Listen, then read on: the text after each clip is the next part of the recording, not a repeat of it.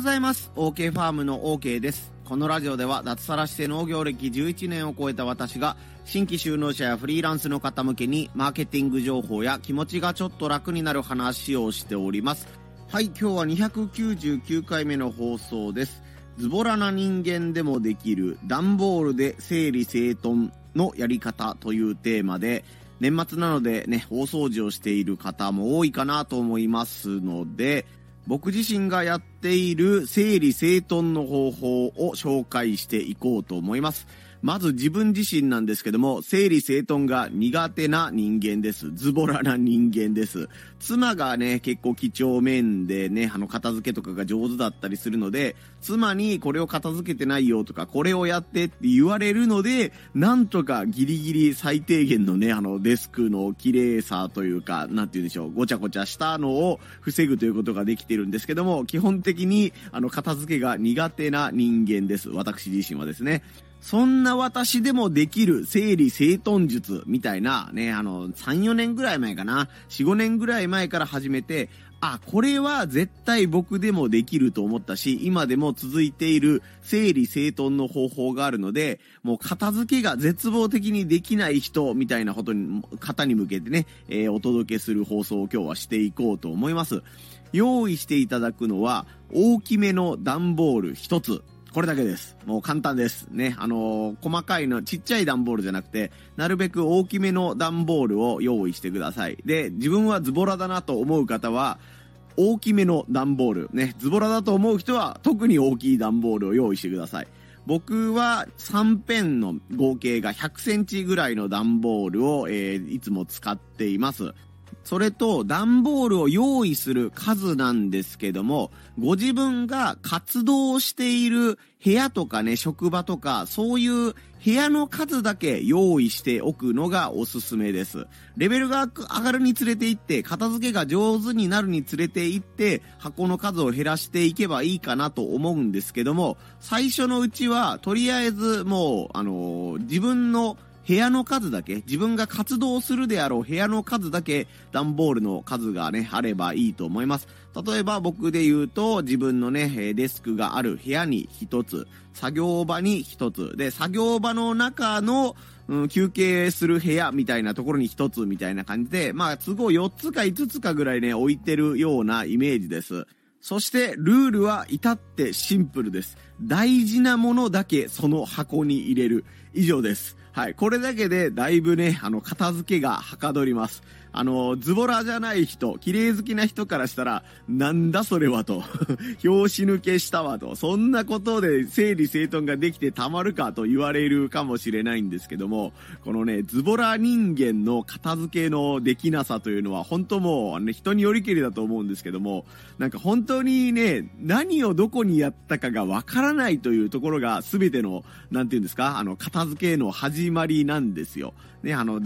提出しないといけない書類がなくなったとかいうことになると、過去の自分がどこに置いたかというね、あの、過去の自分との心理戦のようなものが始まりまして、いや、一週間前のね、火曜日の俺は、こういったことを考えて、こういう動きをしていたから、書類を多分ここら辺に置いたはずなんだ、みたいな感じで、その、あの、習慣化されていない書類の整理、みたいな、しん？書類の整理とかの習慣ができてないので、どこに何をやったかが本当にね、わからなくなって、で、昔の自分が何を考えていたのかということをベースに、いろんなことをね、あの、思い出さないといけないというね、この苦行が待っています。で、さっき言ったその大事なもの箱、ね、段ボール箱を自分のね、目につくところに置いておくんですよ。それは職場でもいいし、自分の家でもいいし、えー、ね、どこでも軽トラの中とか、そういう車の中とかでもいいんですけど、その箱にとりあえず大事なものだなと思ったら、その箱に入れておくというルールをしておいたらですね、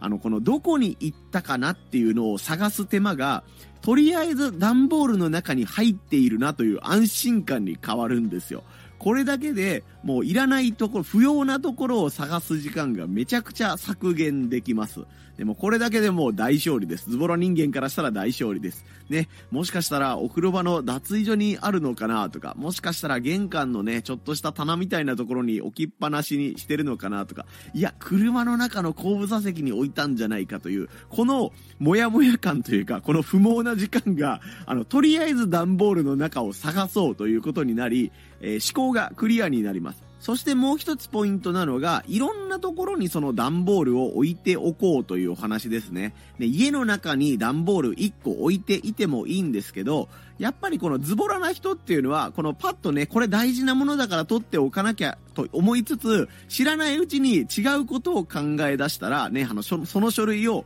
どこに置いたかがわからなくなるんですよ。だから隣の部屋にあるあの段ボールに入れに行こうと思っている間にそれをなくしたりするリスクがあるので、もう自分が作業をしたりする場所にはとりあえずその段ボールを置いておいて、もうなんて言うんですかね、もう歩かなくてももう書類を入れれる段ボールを用意しておくみたいな感じです。で、そのね、あの場所が多ければ多いほど、自分が迷う前にその段ボールに入れに入れけばいいっていう習慣ができるので、ね、あの、物をなくすリスクが減るという感じになってきます。で、慣れたら、まあ、ここの部屋には置いたけど、ちょっと歩いて隣の部屋に置きに行けばいいかとか、まあ、家に1個あるようにして、職場に1個あるようにして、みたいな感じでね、数を減らしていけばいいんですけども、最初のうちは、とりあえず自分の目につくところとか、行動する拠点みたいなところに必ず置くようにしておくのがおすすめです。で、ポイントはもう最初のうちはこの段ボールの中で仕分けをしないということです。ね、あの段ボールの中に入れるということだけにしておけば、とりあえずその段ボールの中には絶対大事なものだけ入ってるという状態になるんです。それだけでズボラな人はもう OK です。ね、あの、綺麗好きの人は、その段ボールを入れるときに、こう、左端から順にこんなものがあるよとかね、えブックエンドを使って、このね、段ボールの中でもエリアを決めて、ね、あの、ここには、え仕事の書類を、ここには家庭の書類をとか、ここには提出期限の早いものとか遅いものとか決めたりすると思うんですけども、そういうことをやっていたらですね、あの、ズボラな人は、それを仕分けるのが面倒くさくなって、その箱に入れる習慣がなくなってしまいます。なので、本末転倒になっちゃうので、まずとりあえず大事なものはこの段ボール箱に入れるというルールだけ、この、このたった一つのルールだけを守っていれば OK です。で、そして、えー、後日になってですねあ、あの書類が必要になったなとか、あの大事なものはどこに行ったんだろうということになって、今度探す時にはですね、とりあえず段ボールを探しに行けばいいということになるわけです。最初のうちは自宅の段ボール箱の中にあるのか、職場の段ボール箱の中にあるのか、もしくはね、自分のその違う部屋に置いている段ボールの中になるのか、どこの段ボールに入っているかはわからないと思います。でもそれでいいんです。とりあえず3箇所4箇所ぐらいの段ボール箱を探せば、必ず自分の必要としている書類とかね、大事なものが見つかるようになります。これだけでね、もう大勝利です。これに慣れてきたら、まあ、段ボールに色をつけるとかね、段ボールに区分けをして、こっちには家庭の書類とか、えー、ね、あの、仕事の書類とか、なんとなく分けるようにすればいいと思うんですけども、それはレベルアップした人がやることですよね。野球を始めたばかりの小学生にね、じゃあ今からね、あの、大谷の球をね、あの、投げてもらうから、お前それホームラン打ってこいやと言われても、打てるわけないし、ね、キャッチボールやったことない子にね、剛速球でボール投げたら怪我しちゃいますよね。それと同じようにね、片付けも、いきなりね、剛速球の、剛速球のボールを取ろうとするんじゃなくて、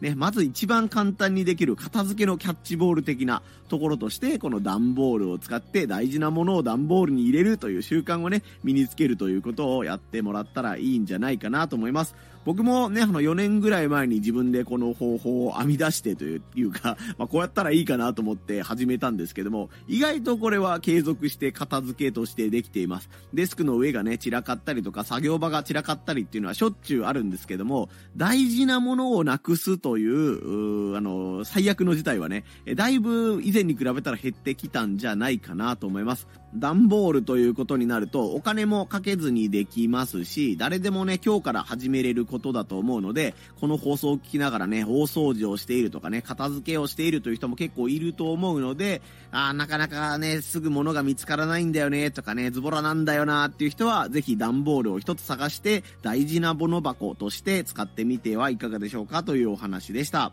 はい、それでは皆さん年末モードに入ってきている方もいると思うんですけども、腰痛にならないように肩を上げ下げしたり腰を回したりしながら、今日やるべきことを頑張っていってみてください。ここまでのお相手は OK ファームの OK でした。また遊びに来んさい。ほいじゃまたの